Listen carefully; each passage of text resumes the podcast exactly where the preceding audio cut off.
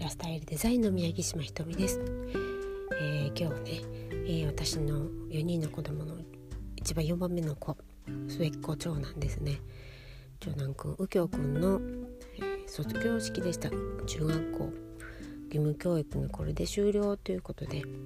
まあ、とてもあの朝から感慨深い日になるなっていうふうに思っていました。であの卒業式が始まる前に Facebook でね、まあ、ちょっと、えー、お友達限定で投稿を一見してありますけれど、まあ、その時の気持ちとまた今その当日の夕方になりますけれど全く違ってですね一日の中でこんなに違うのかっていう思いをしております。この途中に何かあったっていうのはこの音声だけに残すことにしようと思うんですけれど実はあの、えー、右京はあまり学校に行けなかったんですね。病気があって。でなのであのその卒業式自体もあの参加するのどうどうかなというふうに思ってたんです。で緊張すると倒れちゃうっていうそういうあの症状があるのでどうかなって思ってたんですけれど。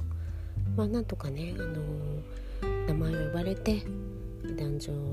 で、えー、体育館でねステージの上で校長先生から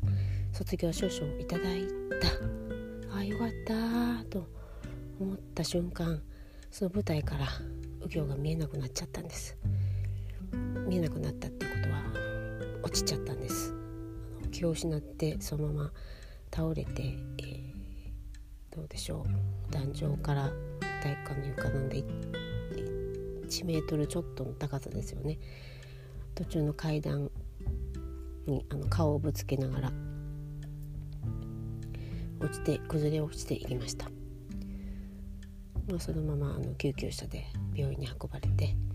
で今ちょっと落ち着いて、まあ、入院するほどでもなく、まあ、かすり傷程度で済んだのでね前歯をちょっとかけましたけれど。まあいろいろあった今日でした。まああのそんな感じなのであの多くは語らないようにしようと思いますがただあのここういう状況になってももう支え続けてくれた先生方にはもう大変大変もう感謝を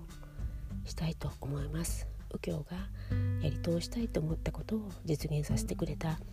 もう本当にあの立派な先生たちでした。それだけはちょっと声に残して今日は終わりたいと思います。